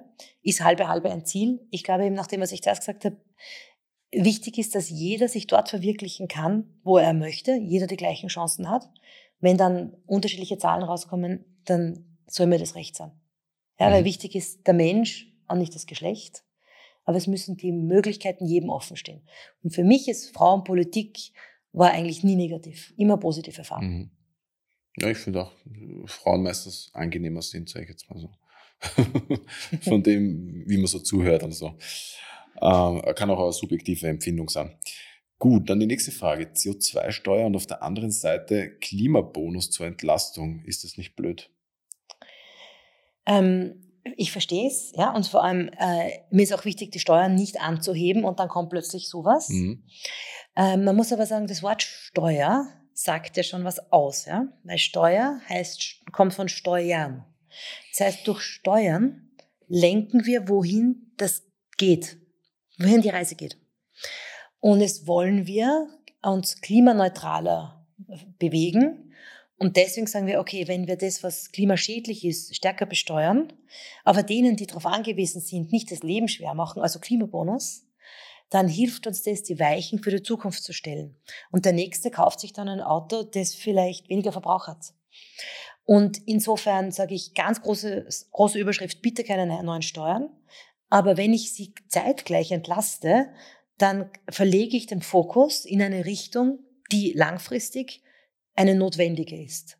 Und äh, darum ist es kein Widerspruch, sondern eigentlich eine Erklärung. Das eine braucht das andere, weil ich kann ihm nicht sagen, ja gut, du wohnst am Land und da gibt es weit und breit keinen Bahnhof und jetzt zahlst du so quasi den Preis dafür. Nein, darum Klimabonus. Mhm. Aber es lenkt uns. Mhm. Es ist interessant, an so Worten merkt man sehr äh, philosophische Hintergründe die, also das Wort Steuern versus zum Beispiel auf Spanisch die Impuestos, die uns auferlegten.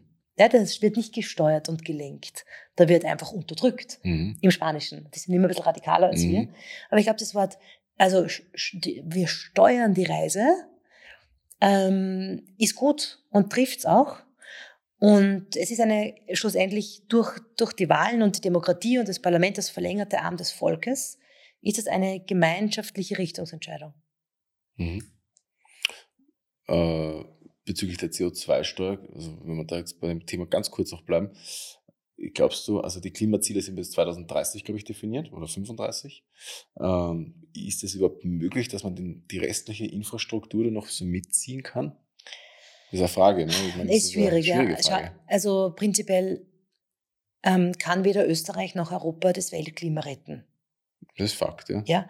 Und wir retten schon gar nicht das Weltklima, wenn unsere Industrie wegen Auflagen bei uns zusperrt und in einem anderen Land mit viel weniger Auflagen viel mehr die Luft verpestet und dann noch einen CO2-Fußabdruck hat, wenn es die, wenn's die Waren wieder zu uns zurückbringt. Mhm. Und die Länder, die sagen, wir haben eine positive Bilanz, also äh, wir haben eingespart, das sind die, wo die Industrie abgewandert ist. Auch von einem hohen Schutzniveau ausgehend. Irgendwohin, wo es dieses Schutzniveau nicht gibt. Und darum glaube ich, da gibt es ganz viele faule Äpfel in dieser Debatte und ich bin gar nicht glücklich damit. Mhm. Okay. Dann die allerletzte Frage. Persönliche Ziele die nächsten Jahre. Deine. Ähm, hm. Also ich. kannst weiter ausholen, wenn du ja, magst. Ja. Also äh, jetzt ist einmal bei uns die Frage, wer wird im, im Herbst wiedergewählt. Ja? Mhm. Also das weiß ich nicht, ähm, wie es wie es da überhaupt mit mir persönlich weitergeht. Das ist das eine. Dann würde ich mir wünschen, ähm, mehr äh, am öffentlichen Diskurs teilzunehmen. Wie zum Beispiel, was wir jetzt machen, so ein Gespräch führen. Mhm. Ähm, ich bin sehr sachpolitisch, ich habe sehr viel äh, gearbeitet an, wie formulieren wir dieses Gesetz und so, ja. Das ist ganz, ganz wichtig, aber es braucht auch die Diskursebene und da würde ich gerne mehr machen, ähm, weil mir das Miteinander nachdenken sehr viel Spaß macht. Ich hoffe allerdings, dass es möglich ist, das in einem äh, Geist des Wohlwollens zu machen. Weißt du? Weil ich erlebe es sehr oft, dass man versucht, zum Beispiel, haben wir eine Stunde miteinander geredet und ist, jemand sitzt dann dort und hört sich das fünfmal an und sagt, vielleicht finde ich einen Halbsatz, wo ich es in die Pfanne hauen kann. Ja, das ist ja? ein Problem. Das, ja. das passiert total oft und darum ist haben wir Politiker schon richtig Angst zu sagen, was wir uns denken, weil man könnte es ja aus dem Kontext reißen, falsch verstehen und so mhm. weiter. Können wir es schaffen, zu einem Diskurs hinzukommen, der äh, sagt, ich versuche zu verstehen, was du meinst. Ja? Mhm. Ähm, und dann Grundprinzipien gewaltfreie Kommunikation, ja, was meinst du eigentlich? Und dann können wir gemeinsam Lösungen suchen. Ich spüre diesen guten Willen oft nicht. Ähm, aber das wäre mein Wunsch, dass wir einen Diskurs zusammenbringen, wo das geht. Spürst du denn bei mir? Ja, bei dir schon, Sammy, ja. genau. Aber, ja. aber in der politischen Debatte. Ja, oft ein Problem. Ich genau. weiß, auch ja. als Außenstehender, ich sehe das, ich denke manchmal so die Sendungen und denke mir so, bitte lass ihn doch aussprechen oder dreh sein Wort nicht im Mund um fünfmal, dass du halt das Negative jetzt rauszauberst. Genau. Ja? Und genau. damit das in den Vordergrund stellst. Das denken wir mal schon, hat man das selber so, ich kann es ja sagen, so rückgratslos manchmal denke ich mir so, oh, das ist so menschlich nicht korrekt. Ja? Mhm. Aber es passiert fast nur so. Mhm. Und darum ist der normale Politiker schon total angstbehaftet, nur nicht irgendwo falsch verstanden zu werden. Und dann sage ja, ich lieber nichts. Ich, ja. ja. Und dann sagt die Bevölkerung, sagt, das ist langweilig, weil das mhm. sagt nichts. Ja. Ähm, dann, hört, dann kommen die Floskeln. Also, wenn ich nur Floskeln wiederhole, kann mir das nicht passieren. Mhm. Aber ja, ja, ich verstehe dich. Ja. Also ich würde mir wünschen, dass man sagt, okay, pass auf, ich bin zwar anderer Meinung als du, aber ich versuche dich zu verstehen, dann erkläre ich dir, warum du nicht recht hast. Und dann haben wir die Diskussion und überlegen wir gemeinsam, was ist der richtige Weg. Und wenn wir das schaffen würden, dann würde die Bevölkerung sagen, hey, spannend, hey, das will ich hören, da will ich ja mitdenken. Und wir kommen aber wegen der Demokratiedynamik, die ich auch anfangs erwähnt habe, äh, kaum dorthin. Aber es wäre mein Wunsch, dass das möglich wäre. Und dann äh, würde es mir total Spaß machen, mitzumachen. Mhm. Na, also ich finde, äh, also deswegen mache ich diesen, diesen Videopodcast, weil genau dieser Diskurs ist mir wichtig, ja, dass man mhm. mal sieht, so, hey, was ist wirklich dran? Kann man mal sich zurücklehnen und entspannt reden, ohne oft aufpassen zu müssen, was sagt mir der jetzt? Kann ich da alles sagen, so? Oder wird es wieder vom Kontext her umdreht? Ja? Ähm, glaubst du, wenn ich in Karl Nehammer schreibe, dass er vielleicht auch kommen wird? ich werde ein gutes Wort für dich einlegen. ich frage, ich habe ihn noch nicht geschrieben. Ich frage ihn gern. Ja, Dankeschön, ja. ähm, ja, das war es eigentlich zu meinen Fragen. Hast du noch irgendwas? Irgendein Anliegen? Magst du irgendwas sagen? Magst du irgendwas der Community von mir sagen? Äh, ähm, ich möchte dir Danke sagen, Semi, weil du hast es zuerst kurz angesprochen. Der, der Diskurs, so schwierig der da draußen ist, du machst ihn immer wertschätzend und wohlwollend. Mhm. Deswegen machst du dir keine Türen zu. Du ergreifst ja auch nicht Partei, sondern sagst, ich möchte verstehen. Mhm. Und das ist total angenehm. Es ist echt ein, ähm, ja, etwas, was man selten erlebt. Und ich glaube, dass die Leute deswegen deine Podcasts so gern schauen, weil sie das spüren bei dir. Mhm. Und dass du ihnen unter die Arme greifst, da mal so Sachen, wie, wie funktioniert das und so, ist, glaube ich, auch total wichtig. Also du, wenn es dich nicht gäbe, müsste man dich erfinden. Ja, ja und wenn wir deine Mama heute schon erwähnt haben, die hat es sicher gut gemacht. ja, ich glaube schon, dass sie das Bestmögliche, sagt sie auch, sie hat das Beste gegeben damals ja. in der Erziehung, ja. Ähm, ja, na, danke schön. Danke, Gudrun. Ich versuche immer so, wie gesagt, daher ich ja auch der Vermittler der Förderungen bin von der Bundesregierung ja. zu der Bevölkerung, sehe ich ja diesen Podcast genauso. Ich möchte ja nicht Hass und was auch immer hervorrufen oder dass jemand sagt, ah, schau die an, wie die da sitzt, schau den an, wie der da sitzt mit kurzen Leiberl und so. Ich möchte, dass die Leute zuhören, verstehen, mal hinter die Kulissen blicken so, dass sie sagen, der Typ bringt Politik und Gesellschaft wieder ein bisschen mehr zusammen. Mhm. Und deswegen mache ich ja diesen Podcast. Und äh, es ist dasselbe wie beruflich, was ich mache. Und äh, ja, das ist so der Clou an dem Ganzen. Super. Deswegen, wie gesagt, äh, Gudrun, vielen, vielen lieben Dank, fürs, äh, dass du da warst. Es war ein super Gespräch, ich habe mich sehr gut gefühlt. Ich hoffe, du auch. Total, danke. super. Ja. Und ja, ich werde deine Verlinkungen. Ja, super. Also ich mache äh, recht viel auf Instagram und Facebook. Mhm. Ähm, und äh, die anderen Plattformen ein bisschen, aber wer mir folgen mag, würde mich total freuen. Mhm. Na, ich werde alle deine Social Media Kanäle unten verlinken. Super. Vielleicht auch eine E-Mail-Adresse, du kannst mir gerne zusagen, gerne, wie ja. man dich äh, kontaktieren kann, wo man dir Fragen stellen kann vielleicht. Und ja, ansonsten sage ich Dankeschön fürs Zuschauen beim Geldbonus Podcast. Nicht vergessen, Kanal abonnieren, Daumen nach oben und wir sehen uns im nächsten Video, beziehungsweise wenn du nur zuhörst, dann in der nächsten Folge.